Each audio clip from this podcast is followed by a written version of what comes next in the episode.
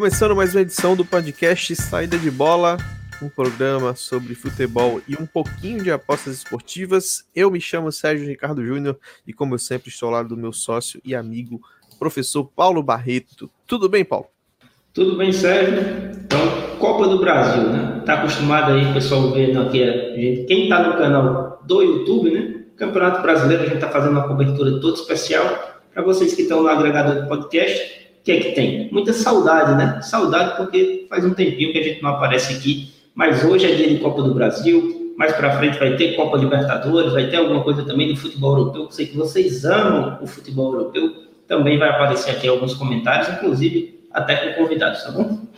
É isso. É, como o Paulo adiantou, a gente está fazendo a gravação. A gente faz, se você que está no Spotify e nos outros agregadores de podcast, no Google Podcasts, por exemplo, que é um grande agregador de podcast, a gente faz a gravação ao vivo desse podcast no YouTube. Então, se você quer nos assistir ao vivo com imagens, ou se você quer acompanhar outros conteúdos para além do podcast, basta se inscrever no nosso canal, acessar no link youtube.com/barra saída de bola. Se você se inscreve lá, você vai ter acesso a outros conteúdos. A gente fala bastante sobre o Campeonato Brasileiro. A gente tem um programa na segunda-feira só para discutir o Campeonato Brasileiro e atualizar um Power Rank que a gente tem coletivo, que é chamado Rodada Power. Então, assim, tem muito conteúdo bacana no nosso canal do YouTube.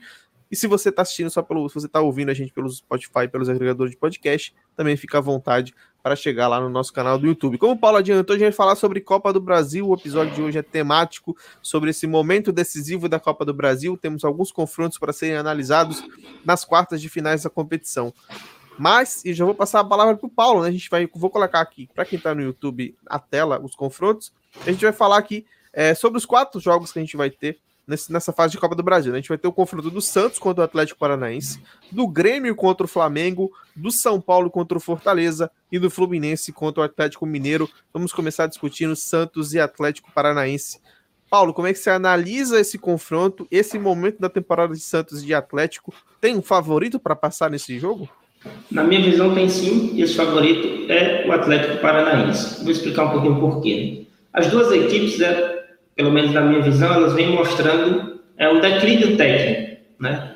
Nas últimas semanas, as equipes não vêm desempenhando tão bem quanto já desempenharam na competição. O Santos, como sempre, esfacelado, né? toda hora sai um jogador do Santos, muito complicado para é, avaliar o trabalho do Fernando Diniz. A gente fala muito do Fernando Diniz lá no Campeonato Brasileiro, toda vez que a gente fala do Santos, porque é um cara que divide opiniões, né? Tem uns que amam, tem uns que odeiam. Eu sou aquele cara que nem tanto ao céu, nem tanto ao mar. Então, analisando um pouquinho aí é, do elenco do Santos, eu acho que, de certa forma, até é um bom trabalho. O problema é que a corda e a faca está no pescoço do Fernando Diniz por esse histórico que ele tem e pela boa temporada que o Santos fez ano passado, querendo ou não, o time chegou ali na final da Copa Libertadores. Mas até aquele time já foi totalmente desmanchado.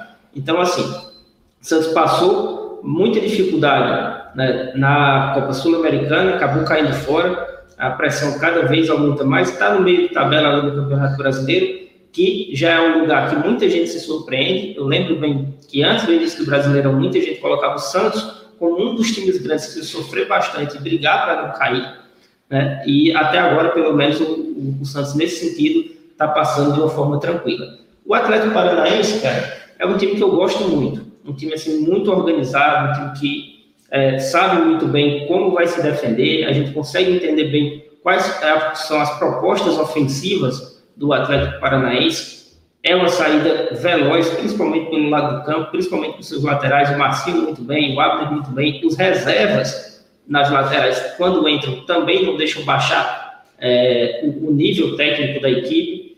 Tem um problema ali no ataque, né? o Bisoli voltou agora, acabou até marcando um gol, mas é um jogador que já não agradou é, em, em, em, jogos anteriores, em momentos anteriores, mas acabou ajudando o time aí a passar é, na própria Sul-Americana, né? Esse confronto ele ia se repetir na Sul-Americana caso o Santos é, passasse. Então, assim, por mais que o Atlético não venha jogando tão bem, sinta a falta do Matheus Babi, eu acho que o Atlético deve ter, não sei se é David Teranza, sei que é Teranza no final, está num momento sensacional, um dos melhores jogadores do futebol brasileiro hoje. Então, assim, e o melhor jogador do Santos, que é o Marinho, muito tempo sem jogar. E quando estava jogando, longe daquela fase que ele viveu até mesmo no próprio Santos. Atlético, na minha visão, é favorito. Tem a questão do mando de campo. Atlético lá da Arena da Baixada é muito forte, tem a questão do, do estádio, do campo, tem a questão da teimosia do técnico do Santos, que talvez nem sobreviva a esse primeiro confronto, dependendo do resultado que aconteça a primeira partida. Então, na minha visão, tem um favoritismo claro aí para o Atlético Paranaense. Isso não significa dizer que o Atlético Paranaense vai passar, porque muita coisa pode mudar daqui para lá e é um jogo de mata-mata, né? Então, a situação é totalmente diferente é, campeonato ali de pontos corridos tendo a concordar com esse favoritismo do Atlético Paranaense, mas eu vejo um jogo um pouquinho mais equilibrado, assim, puxando até é, para as fases anteriores, né? O Atlético chega nessa fase decisiva da Copa do Brasil, passando pelo Atlético Goianiense, um adversário um pouco mais é mais de, de, de, nível técnico superior ao, ao Juazeirense, né? Que foi o adversário do Santos. O Santos venceu por 4 a 0 depois perdeu para Juazeirense fora de casa. E muito por esses confrontos fora de casa que eu acho que o Atlético é favorito. Assim, acho que o Santos é, não consegue render muito bem fora de casa, então acho difícil que o Santos consiga, por exemplo, um bom resultado na, na, na, na arena do Atlético, né? Então acho que esse confronto da arena vai ser um confronto decisivo para esse jogo. É, concordo com muita análise do Paulo, acho que o Santos tem muitos problemas. É, a ausência e a dependência do Marinho para poder decidir jogos é uma coisa que me incomoda assistindo o Santos, porque assim, acho que o Santos tem conceitos de jogo muito claro, porque é um time treinado pelo Fernando Diniz. Acho que a gente não pode é, dizer que o Fernando Diniz é incompetente nesse sentido de implementar o seu estilo de jogo, a sua, o seu, seu, seu modelo autoral de jogar futebol. Ele consegue em todos os times. O time do Santos é muito consciente do meio para trás em relação à saída de jogo. É, o Diniz ele tem essa capacidade de, de, de, de, inserir dentro da cabeça dos atletas o modelo de jogo de saída dele, os caras conseguem comprar ideia e implementam isso, é, dependendo da qualidade técnica deles, às vezes muito bem, às vezes muito mal. Então, assim, o Santos é um time que tem conceito, que tem modelo de jogo, mas que falta um pouco de, de, de, de, decisão na frente, assim. E, por exemplo, sem o Marinho é um, é um time que sente muito, assim, não tem jogador do meio para frente que coloca a bola embaixo do braço e resolva. Até o Caio Jorge, que era um dos meninos aí mais mais de, mais, de maior qualidade do Santos foi para Juventus, né? Saiu do Santos. O Santos perde jogadores, como o Paulo falou, a todo instante. Assim, você piscou até o momento que a gente vai soltar esse podcast, não é capaz do Santos ter perdido mais um jogador. É um time que assim não consegue segurar o seu plantel e é difícil engrenar, né? Então, assim, tem essa dificuldade nos jogos fora de casa, o Santos que não consegue pontuar, não consegue fazer grandes jogos. Então, assim, acho que o confronto do, do, do Santos contra o Atlético na Arena vai ser um confronto decisivo para esse, esse duelo nas quartas de finais da Copa do, da Copa do Brasil. Concordo com o favoritismo do Atlético, mas acho que esse jogo pode ser um pouco mais equilibrado pela camisa do Santos, mas também assim, puxando o retrospecto é, recente do Diniz em competições mata-mata também não é legal. Então, assim, tendemos a concordar que o Atlético é favorito a passar nesse confronto contra o Santos na Copa do Brasil. Mais um jogo que a gente vai ter na Copa do Brasil é Grêmio e Flamengo outrora seria um grande jogo, assim, um grande jogo, um grande jogo, um grande confronto no sentido de ser dois times muito fortes, dois times com estrutura, dois times com investimento. O Grêmio tem estrutura financeira, apesar de contratar muito mal, assim, é, nas últimas temporadas tem contratado muito mal, né? Tem pagado muito caro por jogadores que muitas vezes não são nem titulares, mas o momento do Grêmio na temporada é bem ruim. O momento do Grêmio é que trocou três, já teve três treinadores na temporada o Grêmio, né? Começou com o Renato Gaúcho, depois passou o Thiago Nunes e agora é comandado pelo Filipão. Mesmo assim, o time não engrena, talvez até por isso não engrene. Ela é, é, está na zona de rebaixamento no Campeonato Brasileiro e enfrenta um Flamengo que, pra gente, é super favorito, né, Paulo? Não tem como dizer outra coisa do Flamengo nesse confronto. O time vive muito bom, vive um momento muito bom e tem o treinador que era do Grêmio até pouco tempo. Como é que você analisa esse confronto entre Flamengo e Grêmio na Copa do Brasil? Trazendo um pouquinho para o nosso lado das apostas esportivas, né? É, eu sei que não existe é, linha para confronto, né? Existe linha para jogo, né? Então vamos supor aqui que a linha para o confronto né, do Atlético Paranaense contra o Santos seria uma linha de menos 0,5 na minha visão, uma linha de favoritismo, né? uma linha que está ali no ML, o Atlético Paranaense para vencer, para passar de fase. Já essa linha do Flamengo contra o Grêmio é uma linha menos um, né? vamos dizer assim, é um, é um super favorito, como a gente costuma chamar lá. Porque o Flamengo vem numa fase muito boa, a, a chegada do Renato fez muito bem para o elenco, o ambiente ficou muito bacana. Eu só acho que o Flamengo tem que ligar um pouquinho é, é o alerta, né? Porque o Renato, ao mesmo tempo que é um cara que é, deixa esse ambiente leve, que o, os jogadores respeitam nesse sentido, tem essa conversa, é, é um, um jogador técnico ainda, tem essa coisa do goleiro, essa coisa de saber entender o jogador e o momento do jogador. Às vezes pode parecer um pouquinho complicado com um elenco vencedor, como é o, o elenco do Flamengo, com jogadores que todos sabem né, que tem um certo tipo de problema, um certo tipo de estrelismo, de vez em quando, é, pode deixar o cara confortável demais. E eu acho que foi exatamente isso que aconteceu contra o Internacional, por exemplo. O, o pessoal estava muito confortável em campo, vencendo, sempre goleando e tudo mais.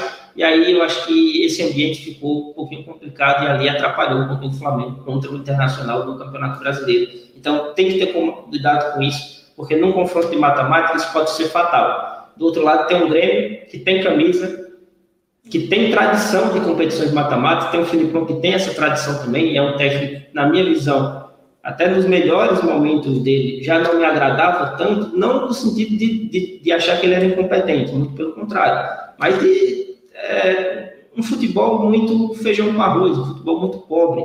Eu sempre costumo falar do Felipão, né, citando é, 2002. Hoje mesmo, né, enquanto a gente está gravando esse podcast, eu comentei isso no grupo aqui, não sei se você chegou a ver, que ele também participa do grupo, mas ele acorda muito tarde, a discussão foi 8 horas da manhã. E eu comentei sobre o Filipão o seguinte, que é aquele negócio, ele arruma ali a cozinha e se ele tiver bons jogadores na frente para decidir, joga a bola nesses jogadores e pronto. E foi isso que aconteceu na Copa. É, tinha um Cafu um Roberto Carlos, que eram excelentes laterais, mas era quase que proibido esses jogadores de passarem do meio campo. Por quê? A preocupação dele era defensiva. Era o Brasil não tomar gol, o Brasil não passar sufoco nesse sentido. E joga a bola para frente porque tem um Ronaldo, tem um Rivaldo e tem um Ronaldinho Gaúcho. Né? E isso aconteceu em outras equipes também. No Palmeiras foi um pouco disso também, quando ele passou pelo Palmeiras. O Palmeiras já com um elenco muito forte, né? então muitas preocupações defensivas e bola na frente para o Dudu decidir. Né? Na, na, época era o Dudu e tinha mais um outro ali que eu não vou lembrar, mas o Palmeiras já era muito forte, já era esse Palmeiras da Crefisa. Então, assim, do Grêmio eu não espero muita coisa. Do Flamengo, precisa ter esse cuidado. É favorito? É. Acredito que vai passar? Sim mas é um confronto de mata-mata, são duas camisas pesadas, e enfrentar time brasileiro contra outro time brasileiro nesse tipo de situação iguala um pouquinho, na minha visão, o confronto que, se fosse camisas diferentes, né, não fosse o Flamengo, não fosse o Grêmio, vivendo a situação que eles estão vivendo agora, para mim era um favoritismo ainda maior para o lado do Bruno. É, é impossível não falar desse confronto sem lembrar o, o duelo recente que eles tiveram na Libertadores, né? O Flamengo do Renato, o Flamengo do Jorge Jesus contra o Grêmio do Renato e terminou daquele jeito. Naquela altura, o Grêmio era um time muito competitivo.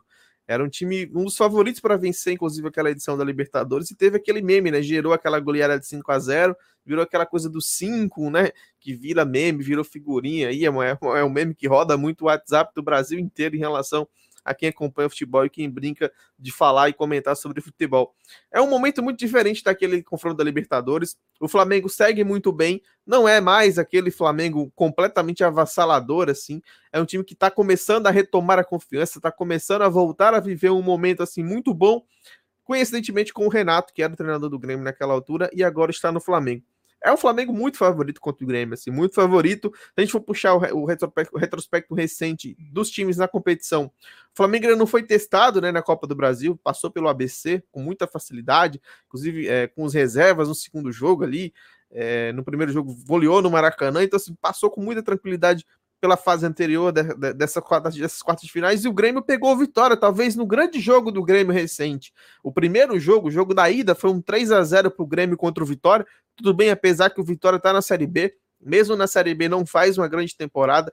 Para o jogo contra o Grêmio especificamente, tinha muitos desfalques, então assim, é preciso pesar muito que o adversário não era tão importante, assim, não vivia grande momento, assim, não era um grande, é, uma, uma grande medição técnica, mas foi de fato a grande partida recente do Grêmio. E já faz muito tempo que o Grêmio vem jogando. O Grêmio já jogou outras partidas depois desse jogo contra o Vitória e não conseguiu jogar nenhuma perto daquele rendimento que ele teve no jogo de da Copa do Brasil. Então, assim, por um time que vive uma temporada delicada, né, que tá brigando aí para não cair no Campeonato Brasileiro, a Copa do Brasil, a gente já viu acontecer isso, a gente já viu o Palmeiras ser rebaixado no Brasileiro e ser campeão da Copa do Brasil. Então, a Copa do Brasil ela permite que um time como o Grêmio, que é um time forte, tradicional, que não vive uma boa temporada, que não vive um bom momento, sonhe. Só que assim, para o Grêmio sonhar na Copa do Brasil, tem que derrubar o Flamengo, e é muito difícil passar para o Flamengo. Acho que o Flamengo é favorito, acho que o Flamengo tem tudo até para vencer talvez os dois jogos sem muita dificuldade, Mas assim, é um time que é preciso respeitar. Assim como a gente, a gente viu o Internacional também, que não vivia um bom momento na temporada, chegar no Maracanã e meter quatro no Flamengo, acho que é possível o Grêmio se classificar. O Grêmio é o Grêmio, o Grêmio é copeira, um time que consegue encardir é um time que consegue encardir esse tipo de jogo. Né? Eu não sei nem se existe essa palavra encardir, mas estou usando aqui. Se não existir, me perdoem os professores Pasquale, toda a língua portuguesa. Mas é um time encardido, é um time copeira, um time que consegue brigar, que consegue competir.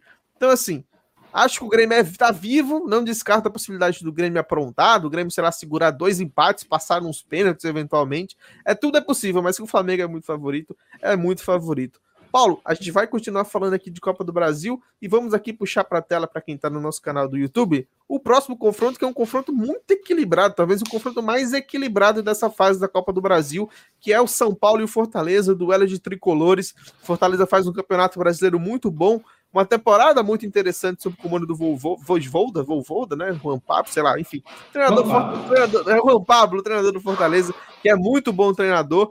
E o São Paulo do Crespo, como é que você vê o São Paulo chegando nessa fase da Copa do Brasil, junto com o Fortaleza? O, re, o confronto mais recente dos dois times deu Fortaleza, né? O Fortaleza venceu o São Paulo no Morumbi pelo Campeonato Brasileiro.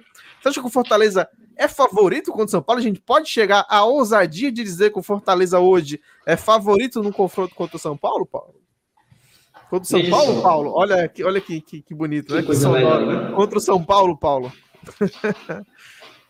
jogo muito, muito, muito, muito complicado, assim. Tem, tem diversas nuances nesse jogo, assim, diversas maneiras de analisar. Quando a gente vai olhar para potencial de elenco, né, olhar para a folha salarial, é, olhar para toda a estrutura, história que essas equipes têm, o Fortaleza a gente tem que convir que fica bem abaixo do São Paulo. Né? O São Paulo tem um elenco mais poderoso, né? então, assim, é porque cai muito a avaliação do, do jogador no momento, né? No momento que ele está vivendo na competição, no momento que, que o clube está vivendo. Mas muitas vezes né, se esquece o momento que esse cara chegou no clube. Né? Eu vejo muito isso na avaliação, por exemplo, do é, Gustavo Henrique e do, do outro zagueiro do Flamengo, do Léo Pereira. Né? É, quando esses jogadores chegaram, eram jogadores de, de, excelente qualidade. Isso acontece do lado do São Paulo e acontece do lado do Fortaleza inversamente proporcional.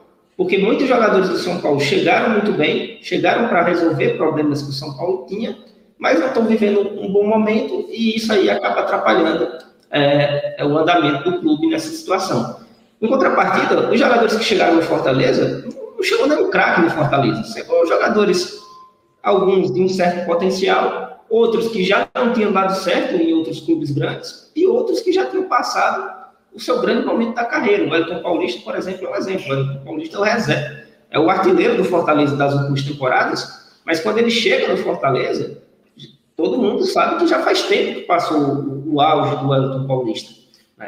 E outros e outros jogadores. Né? Tanto é que se esses jogadores estivessem realmente muito bem, eles não viriam para o Fortaleza, iriam para uma praça e para um, um, centro ali que tem uma condição financeira maior. Fortaleza é um time muito organizado economicamente, mas é isso, é organizado economicamente, não tem o potencial que o São Paulo tem. Não tem o potencial nem que o Vasco, por exemplo, na segunda divisão tem.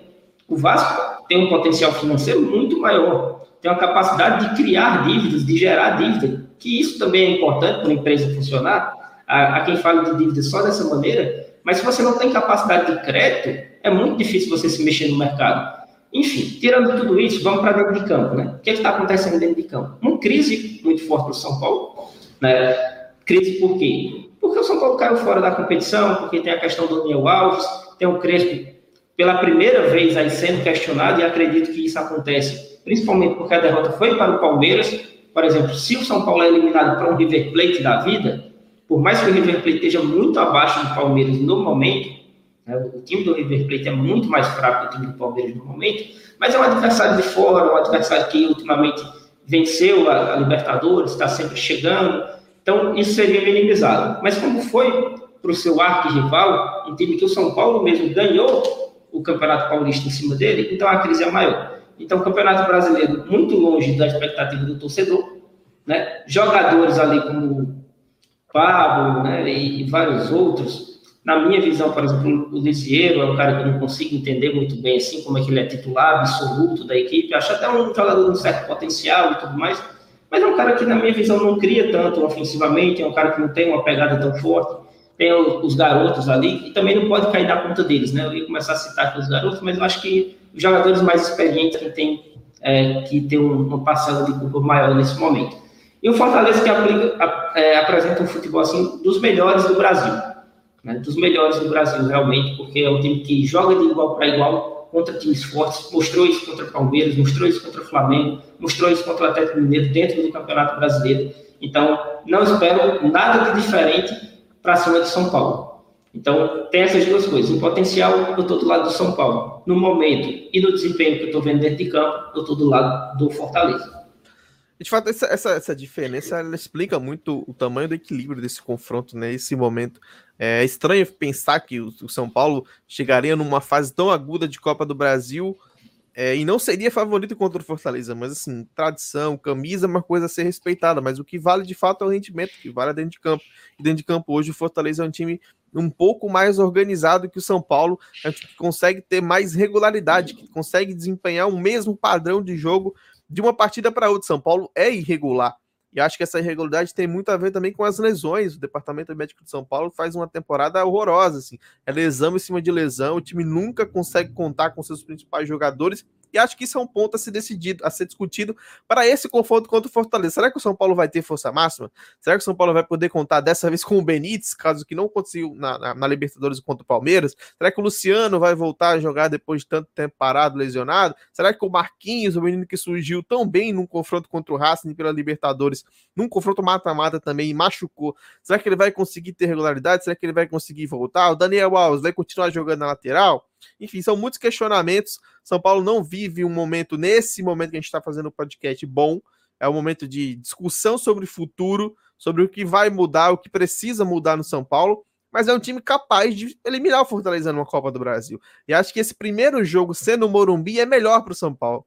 Acho que o São Paulo vai é, jogar no Ceará o primeiro jogo e toma lá um 2 a 0 1 a 0 eu acho que volta muito mal pelo momento da temporada, voltaria muito abalado psicologicamente, acho que praticamente eliminado da competição. Então, assim, jogar primeiro em casa, que normalmente as pessoas, é, os times não gostam, né? Torcedor, os times normalmente preferem jogar segunda fora para poder decidir em casa.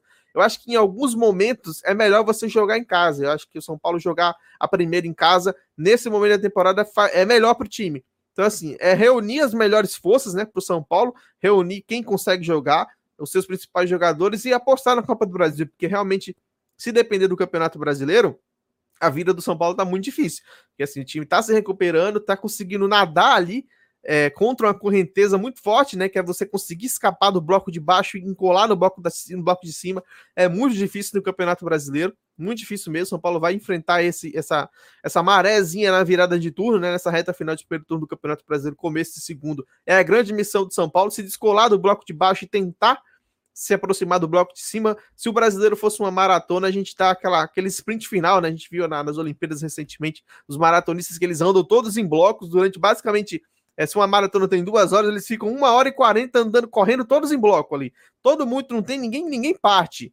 Ninguém, ninguém parte assim, não, vou liderar a maratona aqui. Porque você vai poupando a sua energia, você vai competindo, você vai chegando no pelotão da frente ali, você vai todo mundo junto, e aí na reta final, ali, faltando poucos metros, é que você consegue destacar. Acho que o São Paulo vai ter que chegar, vai ter que, é, vai ter que correr muito durante esse segundo turno aí, é, para poder encostar no pelotão da frente e, quem sabe, brigar por uma vaga na Libertadores do ano que vem. Mas, nesse momento da temporada, não acho que, que é favorito o São Paulo contra o Fortaleza, mas também não acho que o Fortaleza é favorito contra o São Paulo. Para mim é muito igual esse confronto. E o que vai decidir, assim como eu falei do Cap contra o Santos, o primeiro jogo ser na, na, na Arena do Cap, para mim é uma vantagem para o Cap em relação ao Santos, porque o Santos joga muito mal fora de casa. Então, acho que o Cap pode fazer um resultado já no primeiro jogo e levar um placar mais tranquilo para a Vila Belmiro e acho que também pode ser o caminho, pode ser a estratégia do São Paulo contra o Fortaleza. Tentar fazer um jogo perfeito no Morumbi, abrir um, abrir dois gols de vantagem e ir para o Ceará com resultado embaixo do braço, jogar pelo regulamento e tentar avançar na Copa do Brasil. Lembrando que o São Paulo nunca foi campeão da Copa do Brasil. Provavelmente esse vai ser o grande objetivo do time na temporada, visto que título de Campeonato Brasileiro é praticamente impossível. Paulo, para a gente fechar a análise das quartas finais da Copa do Brasil, a gente vai ter Fluminense e Galo. O Galo que é líder do Campeonato Brasileiro nesse momento, e eu gostaria que você analisasse aí o Flusão contra o, o Galo pela Copa do Brasil. Antes da gente fechar, a gente tem que decidir, né? Quem é o nosso favorito. Que quem está acompanhando no YouTube está vendo que a gente está com a tela aqui aberta, né? A gente foi de CAP no primeiro confronto, foi de Flamengo no segundo confronto, e agora de São Paulo e Fortaleza. Antes de passar para você, vou fazer o seguinte: eu estou fazendo aquela comparação de, de, de, como o confronto fosse apostas esportivas, né? Menos 0,5 Galo, desculpa, CAP, menos um ou mais Flamengo, né? E para esse jogo, era aquele jogo que eu ia esperar o mercado, porque assim, para mim, a linha justa ali seria zero, a linha de handicap zero, né? O DNB, com um certo favoritismo para o Fortaleza, porque eu considero muito mais o desempenho do que o potencial das equipes diante de uma situação que a gente já tem muitos jogos na temporada, né? A gente já tem os elencos jogando há muito tempo. Então seria um, um certo favoritismo. Mas acredito, ou acreditaria, que esse mercado ia muito para o lado do São Paulo e é capaz de me dar um mais 0,25 para o lado do Fortaleza. Então eu esperar essa movimentação do mercado aí para pegar um Fortaleza de underdog, enquanto na realidade eu acho o Fortaleza um pouquinho favorito. Então, eu estava tentando fugir do, do compromisso de ter que dizer quem vai passar, e o Paulo foi buscar. O Paulo não me deixou fugir da responsabilidade, tudo bem, vamos arriscar.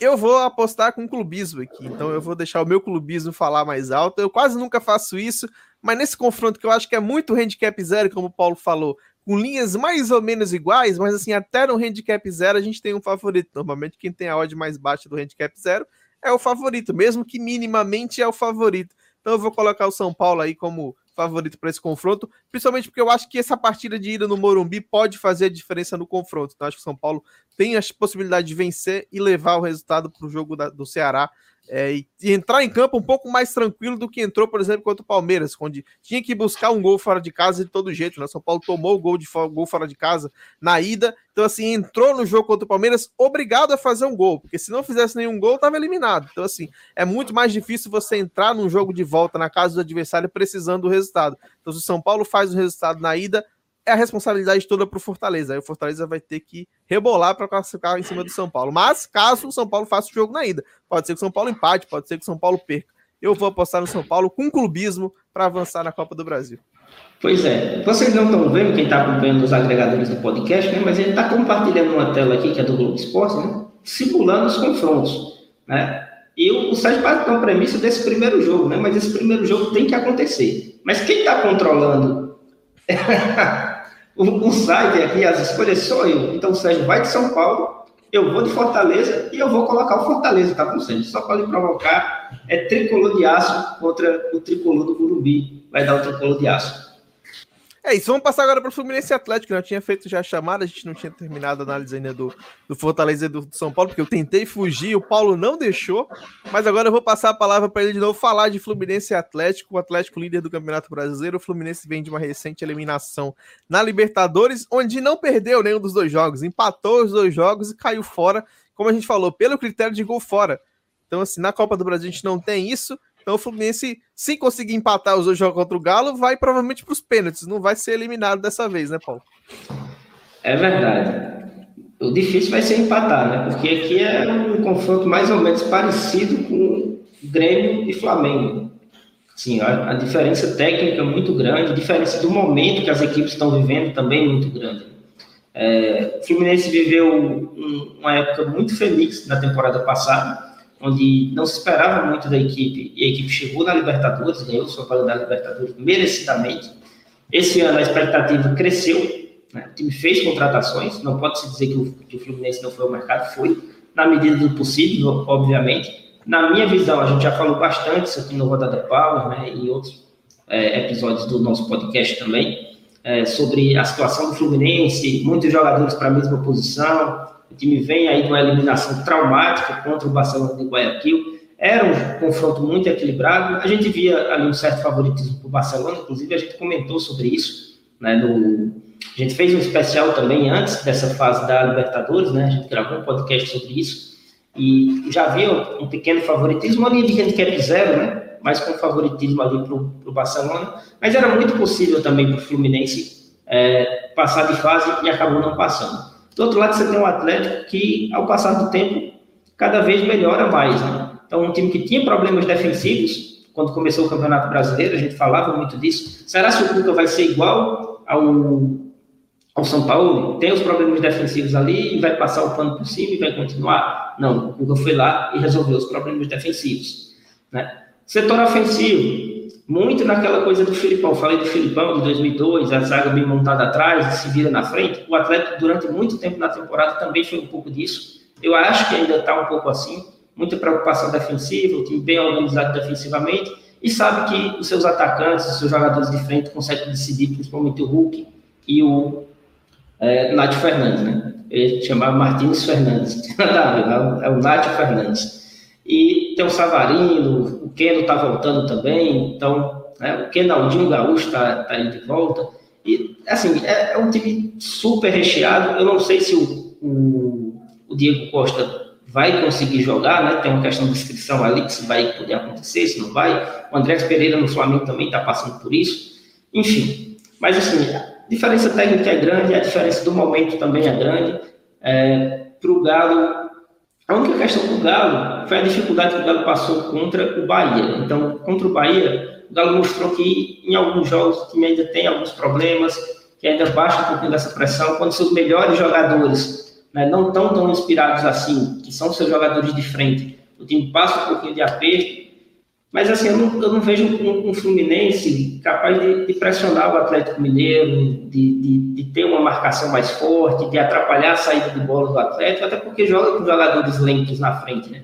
O, os seus externos, vamos dizer assim, né, que são geralmente os jogadores mais jovens, eles entram com função muito defensiva. Isso aí para de machucar a equipe adversária. Então, as costas do Arana ali, por exemplo, que poderia ser né, um, uma válvula de escape, um lugar para para o Fluminense machucar o Atlético, fica complicado quando esses dois caras estão é, basicamente preocupados em defender e em correr pelo Fred e por um ou outro meio ali que entra também sempre lento, ou o Nenê, ou o Casares, ou o Ganso, não muda muito nesse sentido na hora da marcação. É isso, eu quero ver, eu tenho curiosidade para saber como é que o Galo vai se comportar nesse momento da temporada, onde ele é, acredito que ao lado do Flamengo, o time a ser batido, né? Porque assim, a gente estava acostumado a ver o Atlético sempre correndo atrás. O Atlético com investimento, o Atlético com um bom elenco, mas o Atlético que estava sempre correndo atrás de alguém. É, correu muito tempo atrás do Palmeiras até tomar a liderança do Campeonato Brasileiro e abrir. Como é que será que o Atlético vai lidar sendo o líder do Campeonato Brasileiro com folga? Será que o Atlético não vai é, não vai ter um salto alto? Será que o Atlético não vai acomodar? Será que o Atlético vai continuar evoluindo? Como é que vai ser o encaixe do Diego Costa nesse time? Porque não é fácil encaixar Diego Costa e Hulk no mesmo time. Porque assim, o Hulk começou jogando no Atlético na temporada pelo lado, ele estava jogando muito mal. Muito mal. O, o, Hulk aberto no Atlético não rendeu. E aí o, o, Hulk começou a se encontrar quando ele foi se posicionar mais pelo centro, quando o Savarino começou a ganhar mais responsabilidade de ser titular pelo lado direito ali, onde era a faixa que o Hulk ocupava, e aí o Atlético cresceu. A contratação do Diego Costa, sem dúvida, é uma contratação muito boa, porque acrescenta muita qualidade ao time do Atlético. É um centroavante, é um cara que faz muito gol. Eu ainda questiono muito a questão física, porque é um cara que já teve lesões graves na carreira, que nunca foi um cara muito bem condicionado fisicamente, sempre quando foi um cara assim mais pesado, um cara que sempre é, parecia jogar um pouco mais acima do peso, e normal é o biotipo dele, sempre funcionou, nunca teve nenhum problema em relação a isso, mas assim, já não joga há bastante tempo, desde o começo do ano o Diego Costa não joga, a ver como é que ele vai conseguir encaixar e como é que o Cuca vai conseguir fazer esse encaixe do Diego Costa no Atlético. Como o Paulo falou, talvez ele nem jogue na Copa do Brasil, mas é um, é um comentário mais geral sobre o Galo. Mas assim, nesse confronto a gente não tem discussão. Acho que não vai ter a briga para ver quem coloca ali o, o escudozinho como classificado no, no nosso nossa projeção de tela aqui no YouTube. É, acho que o Atlético é muito favorito. Também concordo com a avaliação do Fluminense. Acho que o Fluminense é um time muito inconsistente.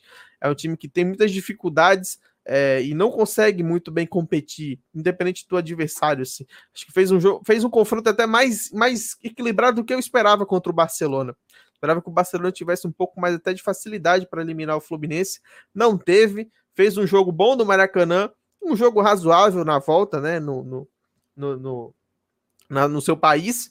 É, mas assim, acho que o Fluminense não vai conseguir segurar muito o Atlético, não. Mas eu tenho curiosidade de ver o Atlético nessa posição, assim, de time a ser batido, de time a ser perseguido, já que o Atlético ficou muito tempo durante a temporada passada e, sobre, e, ne, e nessa temporada também sendo o perseguidor, né? Sendo a grande ameaça ao time que liderava. E aí, ter passado pelo River Plate do jeito que passou, com 3 a 0 chega numa semifinal contra o Palmeiras, talvez até favorito. Então, assim, é, eu, eu preciso entender como é que o Atlético vai se se, se comportar. Paulo, você quer complementar alguma coisa? Quero sim, eu pensei numa coisa agora quando você falava né, do, do Atlético favorito e como é que ele vai se comportar. Eu vejo um Atlético muito potencial é, para ser o Flamengo de 2019. Talvez não um time tão encantador por conta do técnico, né? Que não, quando o time já está ganhando de 2 a 0 um terceiro gol assim machuca demais ele, né? Ele não, ele não quer aquele terceiro gol, ele não quer a goleada. Ele está preocupado do, do, do, 4, de, do, do 2 a 0 virar um 4 a 1 Ele quer passar o jogo sem tomar gol. Mas, assim, eu vejo muito potencial desse Galo ser o Flamengo de 2019 no seguinte sentido. É um time que está com muita sede de vitória, né? Porque passou tempos difíceis, como eu disse, faz muito tempo que não ganha o Campeonato Brasileiro, e com muitos jogadores do futebol europeu e do futebol internacional, nem todos do futebol europeu, mas do futebol internacional, com essa sede de vencer no Brasil. É coisa que aquele time do Flamengo tinha. Então você traz um Diego Costa, traz um Hulk, são caras que querem mostrar aqui dentro do Brasil que eles também vencem, que eles são, conseguem ainda ser vencedores. É um sonho para eles vencer aqui também. Então, na, foi, veio da Europa, já ganhou tudo, veio a pessoa encerrar a carreira. Esses caras não parecem ser dessa forma. Eles querem vencer aqui. O, o né, é um cara que quer vencer aqui no Brasil, já ganhou tudo lá no, no, no River. O comportamento dele dentro de campo mostra isso. É um cara que ainda está em busca de título, um cara que está querendo mostrar: ó, eu sou argentino, ganhei aqui na Argentina, fui lá no Brasil, no país dele, fui melhor jogador, fui craque, ganhei títulos e tudo mais. Então, assim, eu vejo um time com muita sede de vitória. Vamos ver se o Flamengo, né, que aparentemente aqui nesse confronto é o principal rival do Atlético, né, os dois favoritos.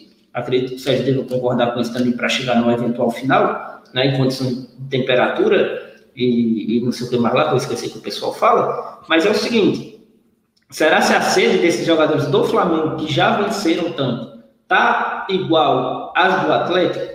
Não sei. Caso a gente vê aí um pouquinho mais para frente, porque esses times tendem a disputar títulos entre eles. Tem uma possibilidade grande de fazer a final da Copa do Brasil, tem uma possibilidade razoável de fazer a final da Libertadores e tem uma possibilidade gigantesca de brigar ponto a ponto, cabeça a cabeça no Campeonato Brasileiro. É isso. É, analisados os quatro confrontos da Copa do Brasil, né, das quartas de finais, a gente chegou à conclusão aqui, unanimidade, que o Atlético é favorito contra o Santos, unanimidade que o Flamengo é favorito contra o Grêmio, unanimidade que o Atlético é favorito contra o Fluminense.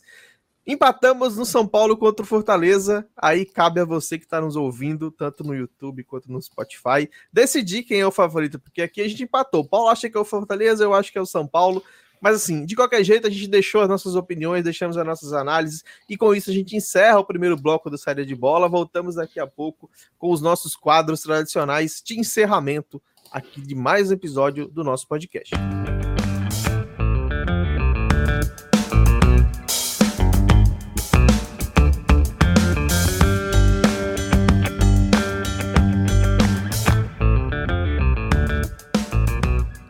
Voltamos agora com o segundo bloco do Série de Bola para falar sobre os nossos quadros, né?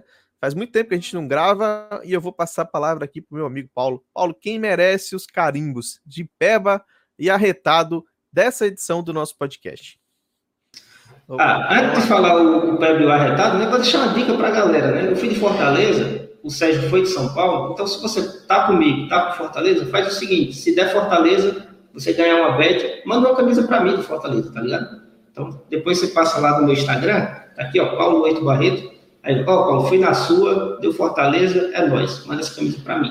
Se o São Paulo ganhar, não precisa dar nada para o Sérgio, não, porque ele já tem uma coleção de 50 camisas aí do São Paulo, que eu sei, ele não gosta de usar aqui na frente das câmeras, né, para não é, constranger o nosso amigo tele-youtuber espectador, né, com tantas camisas que ele tem do nosso queridíssimo tricolor paulista. Mas vamos lá, carimbo de pé de arretado, falando muito em Copa do Brasil, eu vou trazer aqui Libertadores da América para vocês. Não se preocupe, antes da semifinal vai ter um programa especialíssimo, tá bom? Além de tudo que a gente falou aqui, de projeções, a gente vai falar do mercado, tá bom? O que, é que a gente projeta para a abertura do mercado, quem é que a gente acredita que vai passar. Vamos falar taticamente das equipes, como é que cada um joga, qual é o segredo ali para um time superar o outro. Então vai ser uma análise muito completa, até porque a gente só tem quatro times, né? Então fica muito mais simples a gente comentar sobre todos com muito mais tempo. Bom, dito isso, carimbo de arretado vai para times brasileiros na Libertadores. Quando a gente começou esse podcast, eu não lembro se foi o primeiro ou se foi o segundo. A gente trouxe aqui um tema que foi os times brasileiros sendo eliminados pelos times argentinos nas competições sul-americanas. Né? E a gente vem aqui para um outro programa numa situação totalmente diferente. O Brasil bate o recorde de participantes na semifinal, são três, poderia ser até quatro se o Fluminense tivesse passado. Então, assim, no momento espetacular. Um momento que acredito que o Brasil já deveria estar passando há mais tempo, porque o abismo técnico é grande entre os times brasileiros e os demais times sul-americanos. Esse abismo vem de uma questão simples, que é a questão financeira. Os times brasileiros têm capacidade financeira muito maior do que os times argentinos, do que os times paraguaios, uruguaios, não vou citar que nem os outros países que estão em situação pior ainda. Mas dessa vez, sim, os times brasileiros conseguiram mostrar todo esse favoritismo passando de fase. O Fluminense, que é um time médio do, do futebol brasileiro hoje, nesse sentido, né, não tem muito investimento, a gente sabe dos problemas financeiros que o Fluminense passou recentemente e ainda passa, e de qualidade técnica também. Perdeu para um Barcelona, que é um time que razoavelmente tem um potencial ali financeiro é, diferenciado dentro da América do Sul, mas muito longe dos times brasileiros nesse sentido. Então, assim, parabéns para os times brasileiros, finalmente a gente conseguiu mostrar essa superioridade dentro de campo. O meu carinho de Beba vai para os times argentinos, para o futebol argentino de modo geral, que está muito enfraquecido, mas muito, muito enfraquecido mesmo. É um campeonato que todo ano muda, é, ora o governo se mete, ora é liga dos times, ora é de um jeito, ora é de outro. Isso vai bagunçando todo um campeonato, todo um cenário e dificulta bastante o trabalho. Né? A gente está acostumado muito com os times argentinos, a gente fala muito da raça é, dos times argentinos, do, do, jeito que eles jogam, da catimba e tudo mais, mas eu sempre pensei também nos times argentinos muito pelo sentido de organização tática, eles sempre foram muito organizados taticamente, um futebol muito rápido, de, troca de passes muito rápido, não demora muito é, para essa troca de passes evoluir do campo defensivo e chegar no campo ofensivo, e hoje a qualidade técnica é, é, é fraquíssima. Assim. Você pegou um Boca Juniors ali contra o Atlético, cara, foi de doer. Boca Juniors veio para praticar o, o antijogo, não no sentido da violência, mas o antijogo de evitar que o Atlético jogasse, não tinha nenhuma alternativa ofensiva. E o, a, o, o River Plate tentou jogar, mas assim, com a qualidade horrível. Tão, tão horrível que deixou muito espaço, muito buraco. Assim.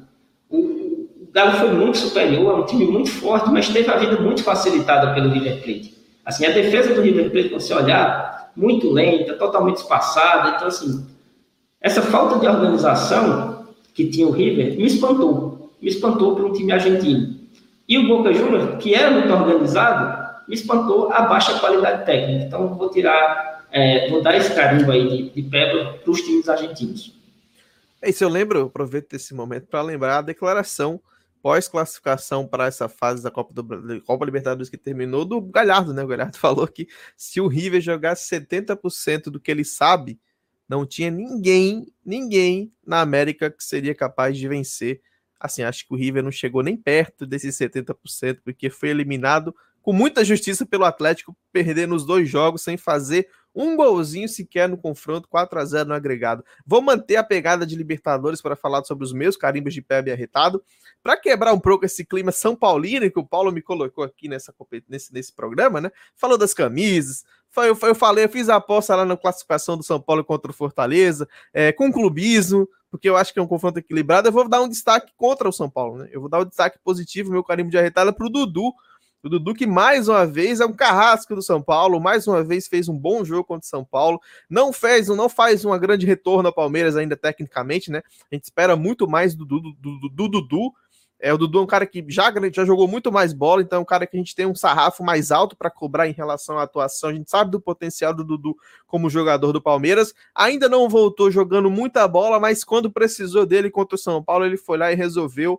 É carrasco do São Paulo, é predestinado contra o São Paulo. Dudu que quase foi jogar no São Paulo, né? Na época que ele foi contratado pelo Palmeiras, São Paulo, Corinthians e Palmeiras disputavam a contratação do Dudu. Tinha uma rivalidade até de buscar no aeroporto, é, até na era no momento que o aeroporto, assim, do Dudu estava saindo do Grêmio e no aeroporto ainda tinha discussão, né? É, tinha um empresário levando para uma sala para discutir com o Corinthians, tinha um, um, um, outro empresário intermediador, intermediário levando para outra sala do aeroporto para discutir o contrato dele com o São Paulo. E aí o Palmeiras levou, chegou com dinheiro, foi a primeira grande contratação do Palmeiras na era é, Crefisa, Alexandre Matos, enfim, foi a grande, um grande marco de uma mudança no Palmeiras. É um grande ídolo, fez uma grande semifinal, de, fez uma grande é, quarta de final de Libertadores, por isso que merece aí é, o meu carimbo de arretado, o Dudu do Palmeiras por ser carrasco do São Paulo. O meu carimbo de Peba vai manter na Libertadores por critério de gol fora de casa, outra coisa que a gente discutiu durante esse, esse, esse programa. É, o critério que eliminou o Fluminense, por exemplo, né? É, o Fluminense empata os dois jogos contra o Barcelona e perde a classificação por ter tomado dois gols em casa. Então, assim, concordo muito com a frase que o Paulo falou. É, gol fora de casa. É, gol é, é, é o mesmo gol, gol, gol, gol vale a mesma coisa em qualquer lugar. Então, assim, não tem essa de gol critério fora de casa. O único argumento que eu ouvi depois de muito tempo, recentemente, foi o Lédio Carmona no Sport TV. Ele falou que gosta do gol fora de casa porque traz um, um traz um elemento de, de, de, de, de caos para o jogo, né? Traz um elemento de drama e que o esporte ele precisa também do drama para poder te entreter, para poder te segurar na frente da televisão. Foi o primeiro argumento que eu comecei a pensar na possibilidade de falar que talvez esse critério gol, de fora, gol fora de casa não seja tão ruim, porque de fato quem gosta de assistir futebol gosta de ver a coisa pegando fogo, gosta de ver é, é, o gol, a, a, suspense, né? Aquela tensão do que tomar um gol pode mudar muito, mas assim esportivamente é muito ruim. Você Principalmente quando é o seu time envolvido, né? Uma coisa é você falar do critério gol fora de casa do time dos outros. Aí quando o seu time tá lá, vocês assinam o jogo e o time empata os dois jogos e é eliminado por causa do critério de gol fora, aí você acha que começa a pesar que, tipo, pô, é injusto. Eu acho que no contexto geral é injusto, por isso que vai o meu carimbo de peba. É um, é um, é um critério que tem caído, né? Provavelmente na próxima edição da Libertadores a gente já não vai ter mais o critério de gol fora de casa. É uma coisa que a Comembol tem retirado das suas competições. Aqui no Brasil também a gente já tirou. Então acho que é uma coisa que é mais justa. Então, assim, prorrogação é um negócio que eu não gosto muito, critério de gol fora é uma coisa que eu não gosto muito, pênalti eu acho meio injusto, mas no fim ainda é a melhor forma de você desempatar um confronto empatado. Por isso, meu carimbo de peba vai para o critério de gol fora de casa, que, querendo ou não, prejudicou o Fluminense nessa Libertadores aí. É isso, Paulo, suas considerações finais. Abraço, né, galera? Muito obrigado aqui, vocês estão acompanhando esse trabalho sensacional. Sempre bom estar falando de futebol. Tava com muita saudade do podcast espero que vocês também, de falar de futebol sem aquela pressão da aposta esportiva, sem aquela coisa de ter que mandar uma bet, né? A gente, como é apostador, a gente gosta muito de futebol. A gente vira apostador exatamente por isso, porque somos amantes de futebol. Você falar de futebol dessa forma é muito legal, é muito apaixonante e cativo. Acho que nas palavras, né, do, da maneira que a gente fala, quem está escutando sente um pouco disso e é isso realmente que a gente quer passar, todo o amor e dedicação que a gente tem pelo futebol. É isso. Um abraço para o Paulo, um abraço para você que nos ouviu, que nos acompanhou até aqui. E a gente está encerrando agora mais uma edição do podcast Série de Bola. Voltamos em breve com mais um programa.